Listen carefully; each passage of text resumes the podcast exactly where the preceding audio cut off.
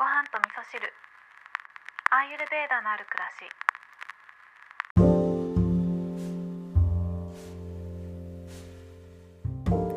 こんにちは。アーユルベーダアドバイザーの土井京子です、えー今日はお知らせを最初にしたいんですけれども、えー明日の14日水曜日の夜19時から漢方の、えー早川浩太先生と京子と浩太のアーユル漢方ラボという YouTube ライブをさせていただきます。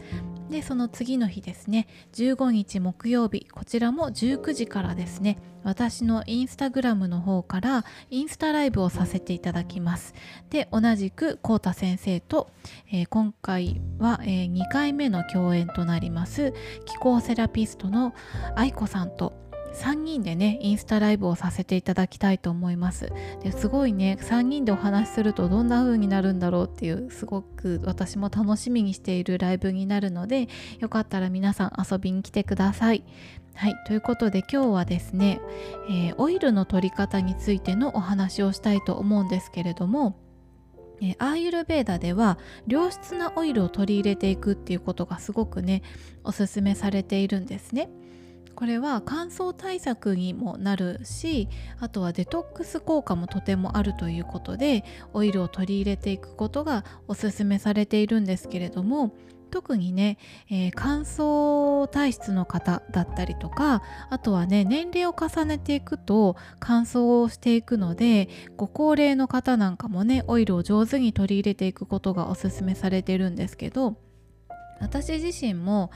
もともと乾燥体質っていうのもあるし結構ね疲れが溜まってたりとかするとそれもね体が乾いてくる要因になるのでお疲れの方なんかもね上手にオイルを取り入れていくといいと思うんですけれども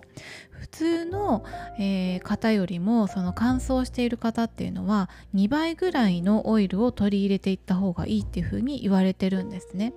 で私自身もその乾燥対策でオイルを普通の人の2倍ぐらい取るのかと思って一生懸命取るんですけどこの取り方っていうのが結構ポイントで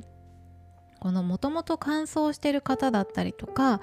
その時だけでもなんですけど疲れが溜まって乾燥しているような状態だったりとかあとはご高齢になって乾燥しているような状態っていうのも一緒なんですけど消化力がねあまり強い状態ではないのでオイルをたくさん取りたいんだけれどもドバドバ取っていると胃もたれしちゃうっていうことがあったりするんですね。なので私自身もいろんなオイルの取り方を試してきたんですけど、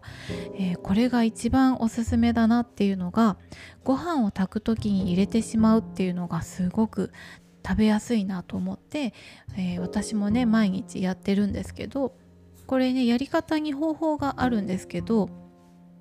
えーただね炊飯器でご飯炊く時に入れるっていうのもありなんですけど私はいつも土鍋で炊いてるんですけどまずね土鍋をコンロにかけてそこにねオイルをドバドバドバっと入れて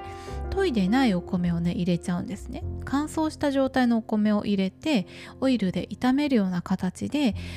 お米自体にオイルを染み込ませていくんですね。でその後は普通にお水を入れてご飯を炊いていくっていうだけなんですけどこれねあのーご飯にしっかりオイルが染み込んでるっていうことで胃がもたれることもないですしベタベタした仕上がりにもならないんですね。で味もすごくまろやかになってとっても美味しく仕上がるので良質なオイルをね取り入れたい方だったりとか体をデトックスしたい方とかねあの乾燥対策でオイルを取り入れたい方ぜひぜひお試しいただければと思います。